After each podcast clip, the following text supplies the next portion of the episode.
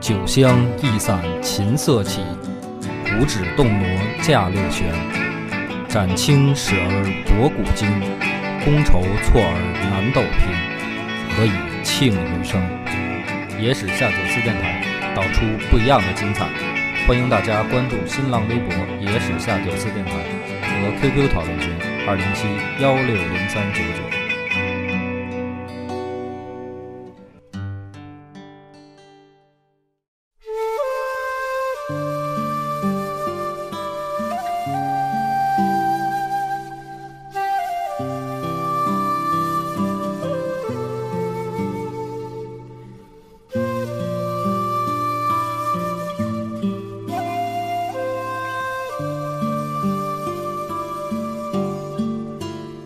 大家好，欢迎收听《野史下酒》，常规主播恶霸波、大飞，老番仔。彭越，豆豆，太好了，咱们今天人又齐了啊，不容易，不容易。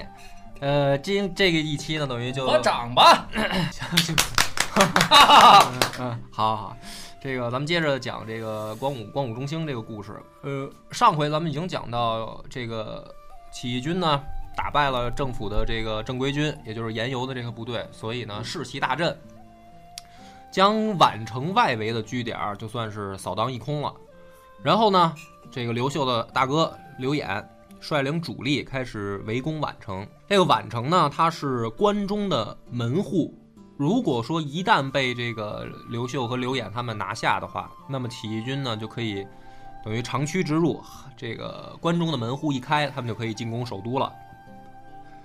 这个时候呢，王莽也着急，所以呢调集了总兵力在四十二万人，加上负责这个后勤保障跟运输的劳工啊，王莽凑了等于大军一百万。然后呢，再加上这个各种的猛兽啊，这个豺狼虎豹啊，然后连动物园都算上了，是吧？对对对，然后还有这种这个什么奇人异事吧，然后这里面儿，反正这个长得高的，就是长得自己胖的能想起来的有战斗力的东西有都给特异拉上功了。能的，他他这里边包括了《野史下酒》所有的 节目，嗯，对，反正就是这支部队属于鱼龙混杂，什么都有。这时候呢，王莽凑齐了这样一支军队以后呢，心里边就踏实多了。 哎，就是觉得这事儿呢，差不多有谱了。就是甭管怎么着，他妈的人数凑够了，嗯，不找到这些妖魔鬼怪，他可能出不了这军。就是反正也是量变质变嘛，就是说白了，看着这支队伍就比较有气势。定心丸吃下以后呢，吃下以后呢，这个王莽老人家以六十八岁的高龄啊，开始了自己的这个幸福生活。就是呢，这个因为天下不太平嘛，这个又这么高龄了，所以长时间呢在这种忧忧心忡忡的状态下，哎，忧患的状态。对，那么凑齐了这样一支军队呢，要开始释放了。 怎么释放呢？呃，先染了一个头发跟胡子，进行一个染发。 老头儿准备说，今儿我准备造起来了，对必须在台上甩起来。对对对对，就是什么第颜色的呢？就黑色呀，哟，就是六十八岁，他不是都白了吗？然后他就给染黑了。染成小金刚，对，这个据说呢是在这个什么《神农本草经》里面，反正有有过记载，何首乌，那就不知道是什么了。反正呢，这个是就是历史上第一位这个有证可查的使用染发剂的这个名人。其实他没是什么不戏是那个霸王洗发膏的第一位代言人呀？反正他那时候就是没有这种这个传播意识，但是那时候都叫中药的，但不是啊世家的。要不绝对能在朝廷上引引领起这个这个怎么说时尚的这个潮，他一潮流直站在这个潮流的风口对浪对尖对子对，上。就包括这个染发这件事儿。多然后那个拼音从他这儿其实应该早就有。对，反正就是染得端端的。然后呢，从民间挑选了一百二十个美女，干嘛呀？然后通通封为嫔妃，就是供自己享乐。染发嘛，染不是发完了这岁数有点大了吧？就是六对六十八岁高龄啊是，不是让这些美女表扬呢 呀？天天的，不是就是称赞就就是在后宫这个用用一句非常文雅的话叫淫乐啊、好吧，这然后到处被加，对对哥们对儿。是不是就剩下那个行行好不错，完了其实吧，我分析啊，他这时候已经陷入了一种就是最后的疯狂了。嗯，就是说，如果这一个这个你这意思离死不远了。哎，就是他自己也意识到了，因为这个时候的天下不只有这个刘秀他们参加的这个绿绿林军，嗯，然后在山东那边啊还有赤眉军，就是两路啊都有点这个阻挡不住的意思。染鸡血的，对，所以呢，他这回凑了这一百万人啊，是先平绿林军，平完了以后，还有后面还得打赤眉，而且这个只是两大最有实力的起义军。就是说全天下到处都在起义。嗯所以呢，他呢实际上现在也有点这种最后的疯狂了，就是我已经把我能做的都做了，我把我能凑的老家底儿都搬出来了，行不行？反正我到现在我就是多活一天是一天，我多享乐一天是一天，就是这么个状态。但拼是一拼这个染发技术的谁更高超？对，反正就是也想着再再过两天这个什么呢，叫这个潇洒的日子吧。圣经里不是有句话吗？上帝欲让其灭亡，灭亡必其让其疯狂。对，那么这个这个时候呢，刘秀他们也在四处的侦查，就是说自己刚打了胜仗，但是政府这边或者说正规军这边肯定是要来报仇的嘛。刘秀呢就带了一千兵马，这时候就在昆阳不远的阳关一带巡逻。巡逻之后站在山头上就往下看，就发现远处远处的这个漫天的尘土就开过来了。开过来以后，这个刘秀的手跟手下这个就傻了，直接就是没见过这么多人，就站在那儿看啊，你就看不见这个队伍的末尾，就一直在行军。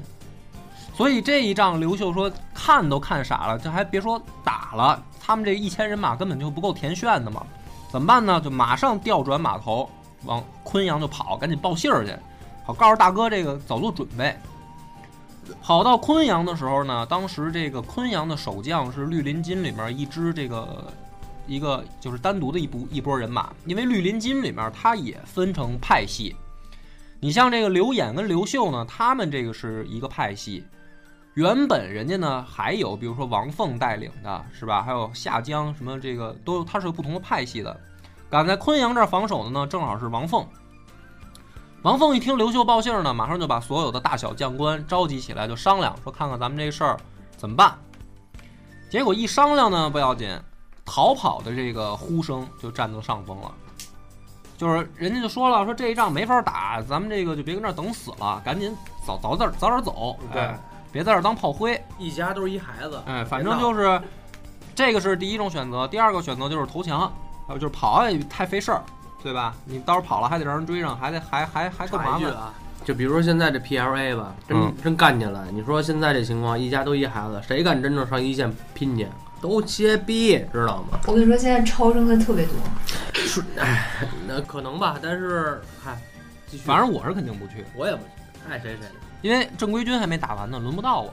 对，别但是看我，如我也没说去。如果不是，但是我的意思是，如不果吹牛逼，我肯定是那带道儿，你知道不是吗？，但是如果要是真街道办在了，这儿，赶紧。不是不是，如果真到了国破家亡的时候，我我会去，就我也会对吧？你不用看，哎， 我得保住我这些心爱的姑娘们呀，啊是是也不能是，让外国人糟蹋了。那要是我你得要保护住我这些学生们，我这帮娘子军我得保护好。好，看来都是有崇高理想的。那么这个结果的这个逃跑的声音占了上风嘛？结果刘秀呢一看就实在是忍不住了，就跟这帮人这帮啊就没出息的玩意儿，你说忍来忍去还是这个德行，就是有点扶不上墙。刘秀这回呢就怒了，怒了以后站起来就跟这帮人说：“说如果分散开啊逃跑弃城，我敢断言，一天之内在座的各位就会被斩杀殆尽，就是谁也跑不了谁谁也甭想跑，啊！你跑什么呀？你这时候你都得死。你只要离开这个城墙，就是死路一条。刘秀这时候看得很明白，并且呢说了一句重话，说就现在这个危急关头了，你们这帮人满脑子想的还都是女人和财产，还想着跑，这不是就是不知死吗？不知死活。不知好歹，啊对，就是反正都国破家亡了，你还要保住这个后方的姑娘们，这种这种情节啊，就是，哎，实在是不太高尚。不干。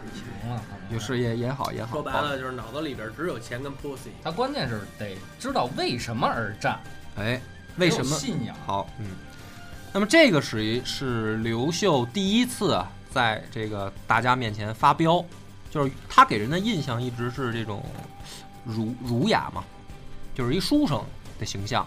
这个儒家气质 比较比较强。对，他去长安留学的时候啊，也学的是这个，就是怎么说呢？就是不是学的兵法，他学的也是儒家那些经典。嗯嗯，哎，就是也不是什么这个技术专业，其实是理论，就是而且是思想政治学课文。科的，哎，那么这发飙以后呢，这个刘秀就是属于也是说开了嘛，反正脸也撕破了，你想都吵起来了嘛，就仰天大笑，哈哈哈！哎，站起身来对众人拱拱手，就打算都得死。对，就打算走了，说就反正就是死呗，你们要死我也不拦着，我我我给你们报了信儿了，这儿你们不抵抗，我就赶紧再找我大你给我看大还哥是报怎么着报信儿怎么着去。了对你看这一幕呢，其实就很像后来曹操在这个汇集群雄的时候表现出来那个没架错势，没错。其实就是他妈学刘秀嘛，哎你知道吧？就是哎大家说你明要白是不知道光武中兴这点事儿，你好像以为曹操是第一个干这种事儿的没错人。没错没错，对，这个时候呢，刘秀刚要出去啊，突然从外面跌跌撞撞的就跑进来一个侦察兵。这个时候呢，侦察兵就说说报告将军们，说敌军的列阵有数百里长，看不见队尾，我算不清楚有多少人。这个时候呢，这个侦察兵啊，他就是王放王凤这一支这支部队的这个嫡系的人了。你让他怕说着是点真，话学学韩信还那是假个点点兵，但是这个时候呢，大家就一下就都明白了，就是现在跑是已经根本不可能的了，人家已经开过来了来，不及了，来不及跑了。那么呢，这个时候怎么办呢？大家就回头就说这个刘秀就说先别走，哎，这不是要正要出去的吗？说先别走，说那我们不跑了，好不好？这我们听听你打算怎么办，就是你提出你的方案来，我们看看有没有可行性。拿出你的计划，对，刘秀这个时候说说在下愿意带死士突围，然后呢，急往郾城和定陵调兵，就是咱们搬救兵。然后这个这个昆阳啊，虽然城小，但是呢，它好歹也是一座城。就是敌人虽然大，但是一时半会儿应该攻不进来。就是你们呢在这儿扛着，我去请救兵，到时候咱们这个可以里应，就是里外夹击，哎，这场围还有戏。那么这个这个情况，大家一看说，那也就只能按他说的办了，就没有什么第二选择了，那就同意了。这个时候呢，反观这个就是王莽的这支大军啊，这边是谁带领的呢？就是王毅。王毅呢，率领大军开到这个昆阳城下。其实他的大军对不是大勋，大军，对，不好意思，嘴瓢了。呃，他的主要目标其实是去打宛城哎，但是呢，这个昆阳是他必经之路上的这么一个城池。对，你怎么也得走这儿。怎么也得走这儿。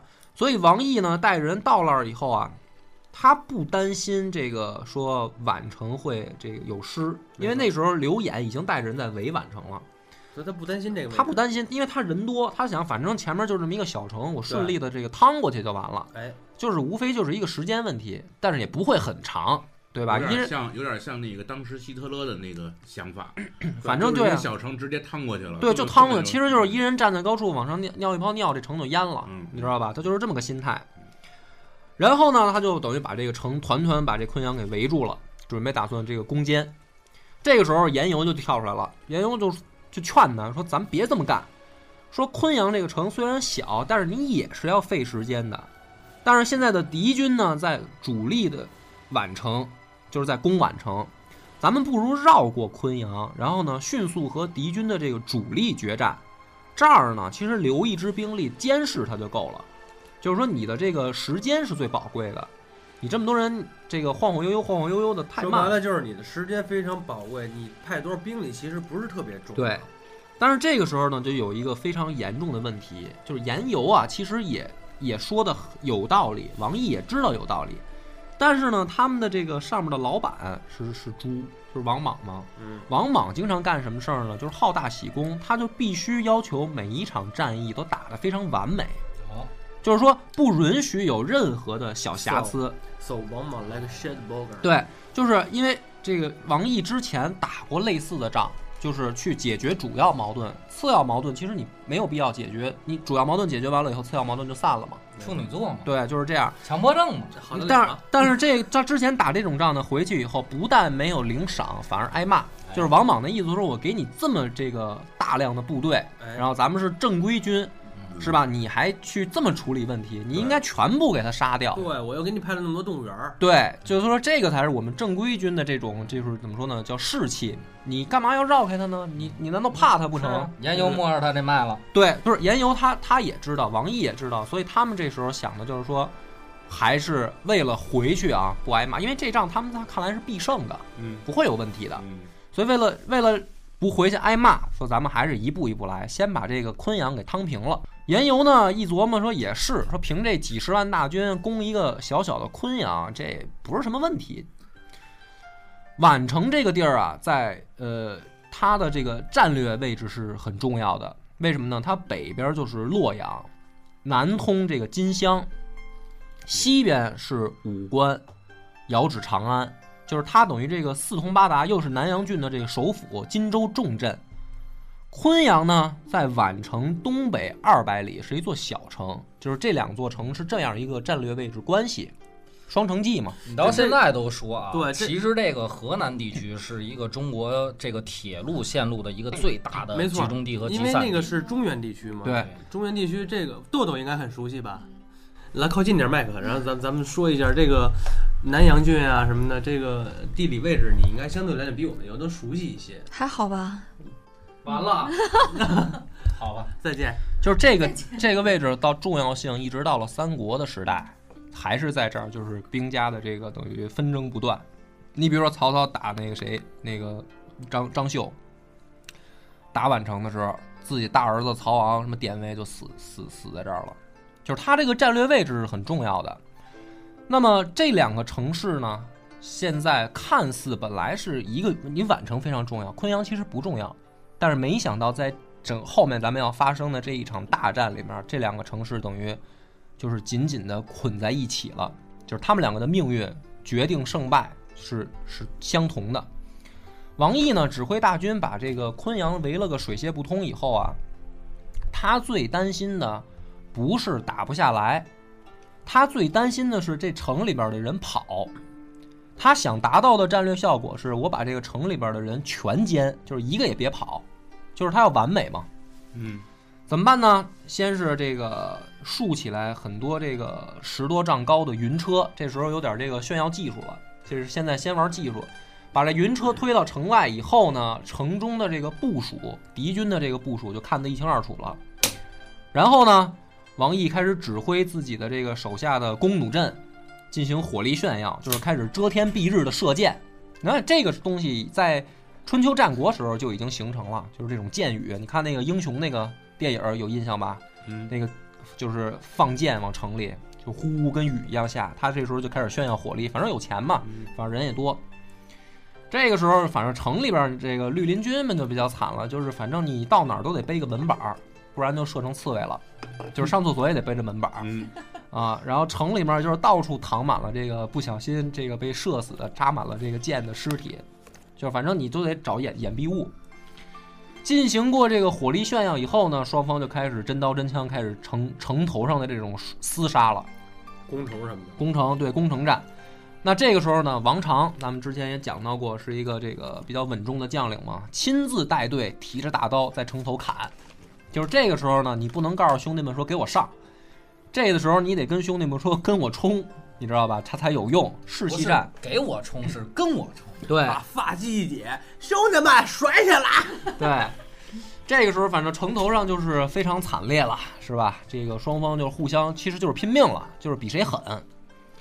强攻不行呢，王莽军，因为你想王莽军人多，他就是虽然，呃，士气上啊可能会有一种这个欺负人少的感觉，没错，但是呢，区别是人一多吧，就是谁都不想先上去送死，没错谁都知道说你这个早晚能赢的仗，比如啊你说何必呢？比如说在二战的时候，他妈的为什么你看侵华日军找那么多伪军？啊日军永远在后边，伪军永远在前边，对，就是这意思。就谁都知道，城头上那块地儿是最容易出出出生命危险没的，错谁都不想往上冲。没错，这是进攻方，王莽他人多的，人少的你就没得选择了，你就有多少人都上呗。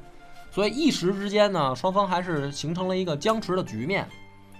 这个时候呢，这个王毅这边想说，你看这个技术攻坚已经做了，然后呢，火力炫耀也做了，城头这个死拼呢也做了，这没事儿。还得想招儿，怎么办呢？就开始挖地道，地道战就往城里挖地道。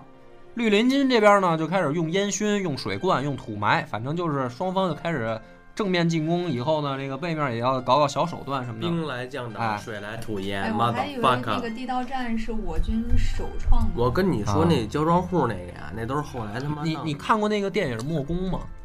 啊，刘嗯对，刘德华那个哦我啊知道，你就想象一下那个就对了。你回去可以看一下木对工，对对，类似这不个。是因为我特别讨厌刘德华，哦，那你一定也没看过那个《剑龙卸甲》了是吧？所以说刘德华的歌你也不听是吗？嗯，对，好吧，好刘吧，嗯刘老师别听我们节目啊， 好好好，我好还真会弹几首刘德华的歌。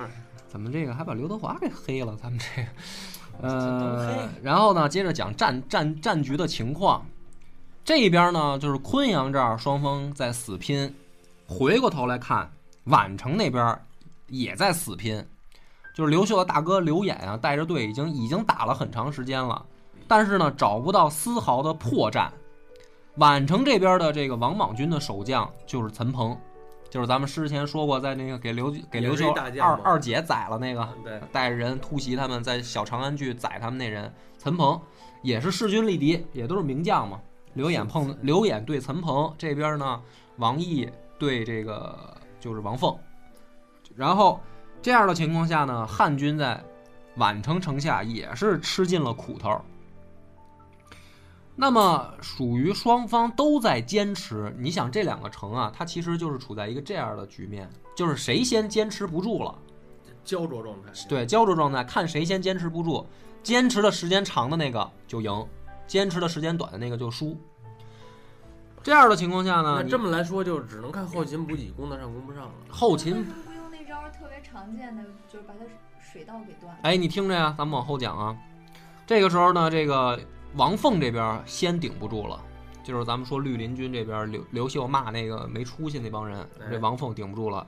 眼看着这个部队伤亡过半，粮食也快吃光了，士气越打越弱。你再看看城外面黑压压的大军，就在城下。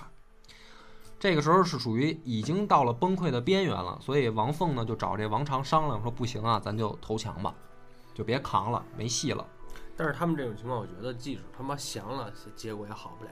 你听着呀，这个时候呢，他们这个投降的这个书信送出去以后，王莽这边的这个指挥官王毅直接拒绝了他的投降请你求瞅。瞅，你哎瞅瞅，这个时候呢，其实你按说啊，接受人家投降也没什么，也不为过。也不为过，就是也算是拿下了。对对对。所以这个时候，严尤呢急忙就跳出来说：“这个你可以接受他投降啊，这个他投降了，咱们这块儿就算趟过去了。对啊，收了吧，嗯咱就可以直接去下一个这个宛城跟他决战了。嗯，但是呢，王王这个王毅他就不行，他说这个人家投降这个书信就证明是他们怂了，怂了的话，咱们就要做到彻底，就是咱们再坚持几天把他拿下。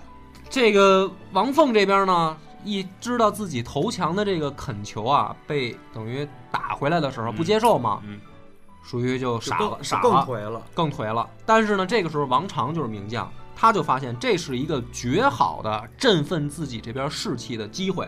这因为这滚出来心呗对，因为这个所谓围城战，咱们之前在讲那个春秋战国那些名将时候也说过，你为师必留一雀，没错，就是说你给别人留一条生路呢，他才不会跟你拼死抵抗。但赶上白起这种疯子就碎了。对，哎白白起就起算他了也是利用了这个地形，就是说让人家有力使不出。那最后这个赵括也差点杀出来，也够危险的其实。所以这个时候王畅意识到，这个就是我们置之死地而后生的机会，就是这还反而有戏了，他拒绝没错投降。所以呢，在这样的情况下，这个汉军啊，就是最后一丝的希望破灭之后，男人的血性就被点燃了。直接给激发起就来了，是全城的不管这个士兵还是百姓，都发誓要和这座城共存亡了，因为因为没不让投降嘛，你只有这个这一去跟他拼了嘛，逼到绝路，逼到绝路了。这个时候再反过头来看，在这个宛城苦苦支撑的岑彭啊，也快挺不下去了。这就是刚才豆豆说那个特别好，绿林军呢，他没有这个重型的工程武器，火力也跟不上，所以刘演呢特别聪明的改变战略了，就是切断了宛城的水道和它的补给线，因为那个时候的城啊，它是等于庄稼什么的都在城外，你把这个城一围，它在没有事先准备的情况下，它的粮食补给是跟不上的，这城里边儿。那你相反，其实你城外围城的士兵，你反而可以去割他的庄稼吃，他是这种、这种状况。死成了呢。所以他就是等于死城了嘛。在这样的情况下呀、宛城里边的守军已经没有粮食吃了，就开始杀牲口、杀战马。战马杀完了，就开始吃人了，先是吃死人，然后就会出现开始这个。你看过蔡骏有一本小说叫《肉香》吗？就是非常恐怖，就跟就跟恐怖就跟地狱一样了。这时候城里，就是见面打招呼，这个眼睛都冒绿光，就把你当盘菜了，可能这就是啊 real death metal 了。对，在这样的情况下，你想就这样已经非常不利了。岑彭又撑了一个月，一个月以后，岑彭就心力交瘁的啊，靠在这些这个士兵的尸体上，就凝望着东北方的这个血色残云。出气，抽着烟就琢磨，抽着说烟就到底有什么理由会让四十万大军被困在一个小小的昆阳不能前进？就想不通。他早就接到了说这个大军赶来支援的这个情报了，但是他就不明白为什么在昆阳那儿就不过来，他就不知道那儿发生什么了。这个时候呢，陈鹏就坚持到这个时候，他就感觉到援军啊还跟神话一样遥不可及，就是我等到什么时候是个头啊？终于准备向这个刘演投降了。唯一的条件就是，投降以后，请这个绿林军放过城中的百姓，就是我们当兵了，你要都杀了我，我认了，但是你别危害老百姓。所以你看，王莽这边也不是都是混蛋，他也有好人。其实，拿下了宛城，起义军的大门就是进入关中的这条路，就可以说是畅通无阻了，兵锋可以直指长安。天下似乎都已经在自己手中了。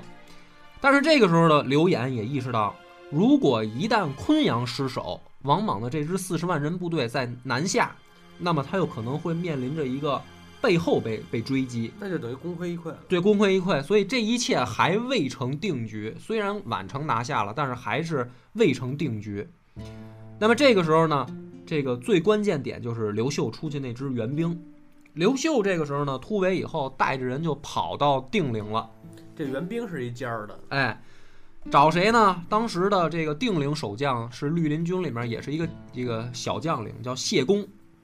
谢公呢，知道这个刘秀的来意以后，心里面就开始打算盘，就琢磨，说合计来合计去吧，我这儿定陵这儿只有五六千人，五六千人，你让我去救一个被四十万人围的城，那还取鸡毛啊？对我去了也没用啊，所以他就劝刘秀，他反过来劝刘秀说：“要不咱就放弃吧，别去了。”这个时候呢，刘秀做出了一副信心满满。一般忽悠人啊，都得这样，你得先信心满满。你要是也动摇了，人就更不去了。刘秀就跟谢谢公说：“今若破敌，珍宝万倍，大功可成；如为所败，首领无余，何财物之有你就去了，全是打赢了？”啊！翻译过来的话呢，大概是这样。你要不去，狗逼都没有。对，就是说啊，你不去，下一个他也得打到你这儿来，你早晚也是被人推了的命。哎，你去了以后呢，如果这事儿咱们成了，你不但是大功，你就是这个咱们汉军啊开国大功臣，对啊，你呢还有这个享不尽的荣华富贵。一人得道，鸡犬升天嘛。这个时候呢，反正就是咱们举一个例子啊，就是帆儿哥，我跟你这么说，还说呢，外面啊，我们身边无数哥们儿就来、嗯来回说这帆儿哥，我帆儿哥操。反正就是帆儿哥永远是被插，帆儿但哥是其就是实帆儿哥他妈的这样见解，其实有时候非常对到位。现身说法有对临场感。分儿哥，我就跟你这么说，现在假如说啊，外面为咱们这个门口堵了一百个人，嗯哎，你要出去把他们都干趴下了，嗯你就可以获得这个南城愣霸王的称号，嗯，对吧？这个，然后这个有无数的美女就嘖追你、崇拜你，就是你贴是身对你是北京城最能打的。南城大牛逼，这时候你呢，你你肯定你也觉得这这就是疯了，不可能的事儿，对吧？对一百个人，这是他的比例，你像五六千人对四十万嘛，差不多一人得打一百个，差不多。对吧？是不是这比例？嗯，对吧？就是门口要一百个，帆儿哥你去吗？嗯对，就相当于就是那个飞哥在和平里，就是和平里和和平西西里嘛。嗯，这在北京来讲，不是老弱病残就是偷拐抢骗的地区，对就反是正北京的布鲁克林嗯咱嘛们。先把我这个模型是吧继续下去。帆儿哥你去吗？门门外一百个人，打完了以后荣华富贵去吗我？告诉你，我去，啊但是不是为了荣华富贵，啊因为我不去，我也是个死。哦，对对对对对，这说到根儿这上倒了，也是根儿上。所以刘秀这一番话呢，是等于给他这个开关点开了，就是你必须得去。但是呢，难免害怕，对不对？就是反正你说你要是去打一百个人，你就是知道得去，其实也是抱着一种送死的心理了，就是死的痛快一点，嗯对吧？总比让人堵在屋里然后弄死强。刘秀还没说完，接着又接着说，说王莽的军队啊，之前已经被我们打败过很多次了。看似人多，其实啊，他的这个部队外强中干。虚张声势，对，那么这个话什么意思呢？就是我现在再给你加一条，帆儿哥，我告诉你，外面堵的一百个人，都是小学一年级，那别说了，那就走吧。对吧？这个时候你就被点起开关了，你那就出去干去呗对，平汤嘛，那对王不莽要对？骗我呢？不是，那你接着听说呀、啊然后刘秀在在点完这一句话的时候，还接着看着窗外啊，就是意味深长的叹了一句说：“此战若胜，将军必是光复大汉的第一功臣，留名千古。” 要我我就这么说，兄弟你别叨叨了，真他妈麻烦！对我去还不行吗，大哥，我去。对，去。所以这个时候呢，谢公闻听此言，眼前一亮，就咬着牙，咬着后槽牙说：“既如此啊，就依将军所言，发兵昆阳。”就是不必多言，对，就走着。于是呢，这两个热血青年呢，就接着赶到郾城，就是他定陵跟郾城，郾城那儿还有点兵。郾城守将，反正经过他们俩这个双簧一忽悠，那就是那走吧，一块儿呗。于是呢，这个刘秀就算是搬动了救兵，就开始往昆阳赶。赶到昆阳城外的时候啊，所有人都傻了。就是这么说吧，帆儿哥跟我走到门外的时候，发现虽然是一百个小学生，但是一人手里面拎了一把菜刀。那么这个情况其实就是跟跟预想当中就不一样了。嗯那那要不是不哥你先上，我回去拿上兵器去。对对是吧？对呀、小你朋友啊想小四小朋友，四十万人，就算是 don't move, 外 don't move your mother fucker，对啊，就是四十万人，就算是外强中干，他就站在你面前，手里面拿着刀，你也就得琢磨琢磨这事儿了，对吧？？对就是说要不你哥俩你啊先上，我去给他们取小黄帽你去。就是说你你妈飞过来也受不了啊！对啊，你哪怕说砍倒了九十九个，嗯，你只要有一个人多中你一刀，你就完蛋了，对对不对？它是这么个概念。所以呢，这个刘秀知道这个时候再靠忽悠是没用的了，这帮人也不傻，眼睛都长在那儿看见呢。刘秀这时候就跟大家说：“说这样，我带一千兵马先去拼一场。”这个时候，大家就是琢磨这个算数啊。你说虽然都是老农民，但是也会算数，一千人拼数十万大军，他们就琢磨说，那刘刘哥这回应该是有去无回了。哎，嗯，哎，反正是这个生还的可能性不大，就是敢死队去的，所以就是这个有有佩服的，这底下说，哎，真真真真豪气，真真仗爷们义儿，逼真爷们儿真爷啊！当然呢，也有说丧气话的，是吧？傻逼，说这傻逼人送送死去，对对对。哎，这个时候呢，就是也有这个，比如说谢公，这个时候拍着桌子大喝一声，说：“都别说了，此战我亲自为刘将军督战，不死不退。”就是我在后面啊，给你这个他这话说得倒轻 This 巧 way,。I want to motherfucking die。对，就是说白了呢，分儿哥，我也特别希望你有一天在咱们吃饭结账的时候，啪一拍桌子说这顿我来，对吧？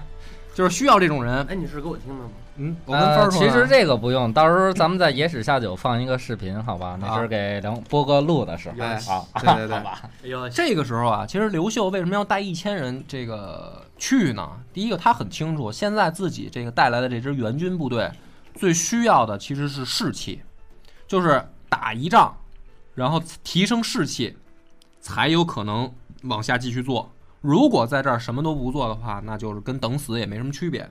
于是呢，他就表现出了这种所谓的“虽千万人，吾往矣”的这种霸气的这个气场。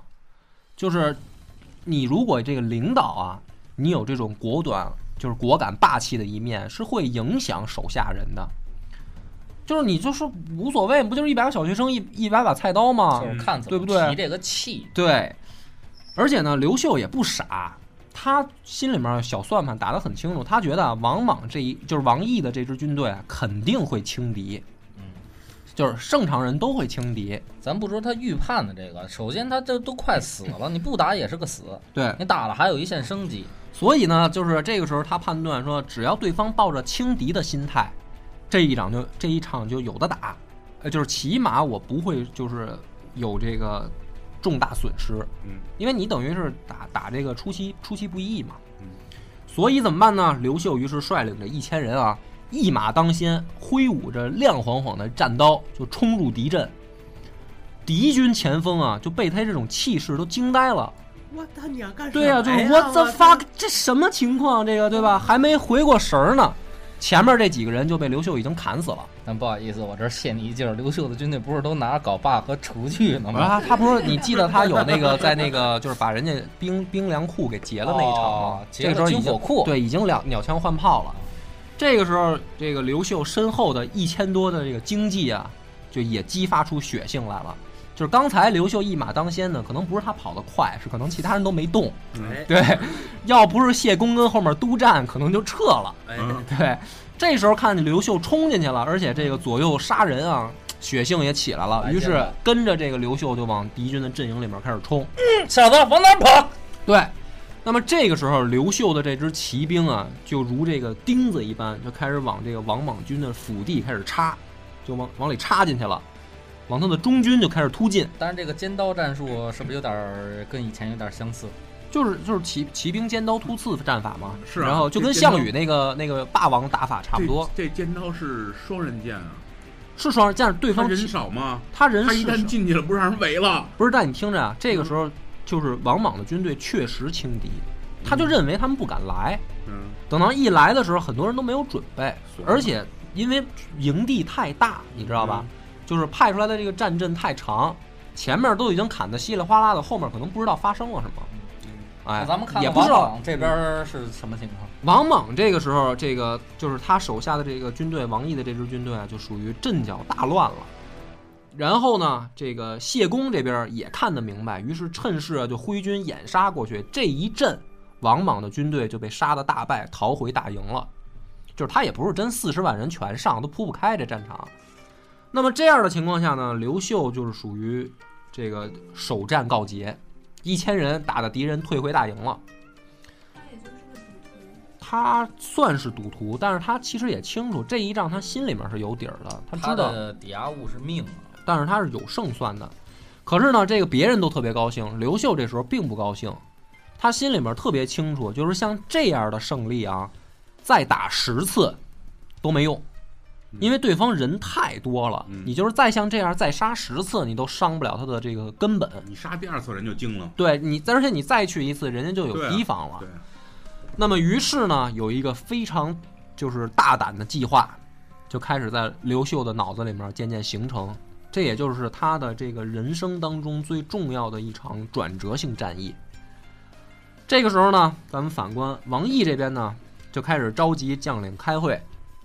开会的时候，突然接到探报，就是外面的这个巡逻的少季探报，说缴获了绿林军的这个军情文书，对方的这个等于情报，咱们给截着了。王毅呢，急忙摊开一看，看完以后手吓得就一哆嗦，直接这竹简就掉地上了，半晌也没说出话来。这个时候，大家都凑上来看，看看到底写的什么呀？给主将吓成这样。一看呢，这个书信是宛城给刘秀的加急文书，上面写着宛城已经被绿林军攻占了，刘演已经亲率大军北上，来援军了，哎，就是事儿对更大了。对，方的援军来了。嗯，这个时候呢，王毅扫视四周啊，就先下令说这个事儿不能宣扬，别说，绝对别说，别说，千万别说。打击军心。但是呢，这个消息已经像瘟疫一般在大营里边传开了，就是谣言四起。小道消息。对，就是没有不透风的墙。那么现在的情况呢，就是王毅他只有一个选择，就是尽快跟敌人决战。赶紧，哎，赶紧先打把刘秀收拾了，然后回头调过来再收拾刘演。嗯，这是他的现在唯一的选择。但是这个里面呢，有一个十分蹊跷的情况，就是昆宛城是投降了，但是是在他这封书信发现之前三天啊，刚刚投降的。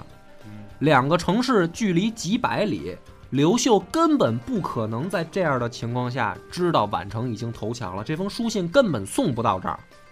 所以实际上这封书信是刘秀打的一个士气战，他捏造的，他障并眼法，对他并不知道宛城他们已经拿下了嗯，他通过这样的方式呢，要打击王毅的士气。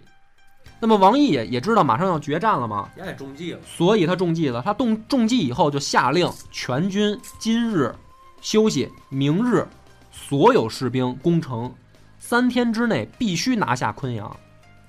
于是就在这个深夜，大家都在休息，准备明天的决战的 时候，家又来了，刘秀就对就来了，摸黑上演了他都这。摸好几回黑了你。听着啊，这回这回是他人生当中最牛逼的一回。一个突袭，对，他率领三千死士，从王毅防守最薄弱的地方，就是大营旁边的昆水渡河，偷偷摸过去，然后直插对方的指挥部。人家汤河过去的，对，当时的这个情况就是，三千人趁着夜色飞快地接近四十二万大军构筑的这个营地的中心，外围它是一个百万大军，外围还有很多补给线什么的。三千人深入一个百万人的阵地，在黑夜里边，瞅瞅，在如此这个就是相当于一根针，扎进去。对，这就是一次最重大的冒险。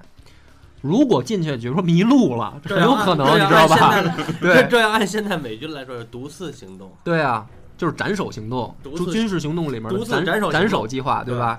那么在这儿得海豹突击队，对对对哎，在这个兵力悬殊如此这个大的差距下啊，这种生死攸关的决战之夜，亲率死士穿越数十万人的防线，突袭对方的指挥中枢，听众们，亲率啊，嗯对是自己带人去，自己带人去而不是他妈的让别人去，操！这样的壮举，除了刘秀以外，纵观中国历史，没有第二个皇帝能做到都得。死了，王，对大王，哎，查荣是不是也干过类似的事？没有，没没没，没有，没有，没有。这个后来有名将干过，比如说三国时嗯候，对吧？三国都是学的，三国对啊是你跟说了跟他学的嘛，对嗯三。国是但靠是北三国是三靠国北里面也没听说哪个这个老大哥敢自己嗯上，曹操、刘备、孙权都不敢干这事儿嗯。我的偶像孙策可能敢干，可惜死得太早，嗯对他没有机会突这个几十万人的大营。没机会了。对都知道你还偶像是孙策是吗？对啊，我小偶像小霸王孙策呀、然后这个结果呢，就是刘秀带着人突入到了营地中心以后，开始四处放火，然后王莽的这支部队中军就乱了。在乱的情况下呢，这个绿林军的士兵啊，看到一个衣衫不整的这个将军从一个非常精美的帐篷里面窜了出来，于是还没等这人走几步，上去乱刀就给砍死。砍死以后，拔出这个人的佩剑一看，哟，剑上刻着一个“王”字，大是王你呀、哎，这个时候呢，大家就觉得这肯定是敌人的主将王毅，于是呢就开始高声就宣扬起来，说王毅已死，王毅已死。这个时候，其实这人不是王毅，王毅这个时候呢正在亲兵的护卫下啊，开始收拢这个四散乱乱跑乱叫的士兵，就是别慌嗯，对吧？什么事儿只要一慌，准完蛋。结果呢，这个时候啊不但这个自己就就是旁边这个谣言就出来了，王毅已死你他嘛妈，控制哎不住了啊，控制不住，然后还有这种就是呼声就出来了，什么呢？说刘演的大军杀来了，就是都是谣言嘛。但是这个时候就军心大乱，然后火光冲天，只能听见自己这边士兵的惨叫，所以营盘整个全就乱了。废了，而且这个时候呢，老天爷还出来这个凑一脚，刮就风是了，对，突然就是狂风大作，然后电闪雷鸣，大雨就倾盆而下。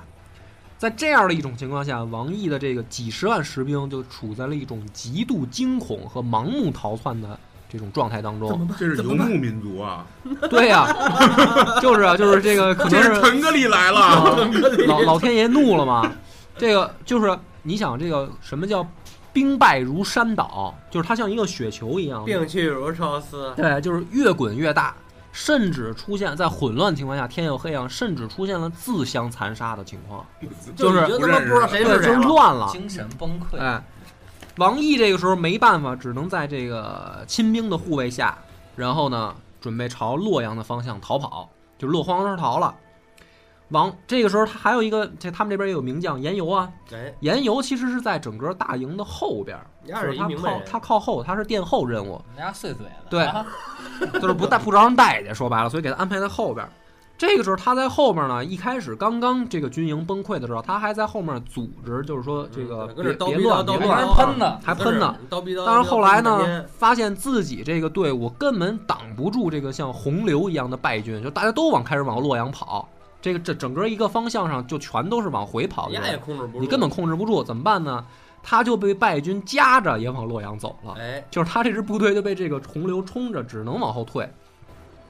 这个时候，数十万大军的这个惨剧啊，才刚刚开始。 This is a beginning。，对，就在大家已经乱到一个极点，开始撤退的时候，昆阳的城门开了。哎，王常一马当先，带着这帮在城里面已经憋的就是不能再憋屈的人杀出来了。造起来吧，对词就是我们！可算他妈要报仇了，带着这帮人跟疯狗一样就冲出来了。然后呢，这时候埋伏在四周的谢公的人也开始发动突袭了。就是他们是从四面八方，就是一看啊刘秀肯定是得手了，其实你知道你片刀想就抡起来了，你知道怎么回事吗？嗯刘秀的军舰都是拿着农具来作战你的，瞅瞅，哎嗯终于抢不了一憋，个军火库也不足一事。终于不憋他了，出去赶紧割麦子去！ 对对对对对，就是这个意太思。着急了，对，其实就是镰刀当斧收头成拌起了来，那么在这样的情况下呢，这个就是等于王莽这支军队啊，就开始越跑越快，已经开始出现了就是不是撤退了，而是溃退。溃退的情况下是什么呢？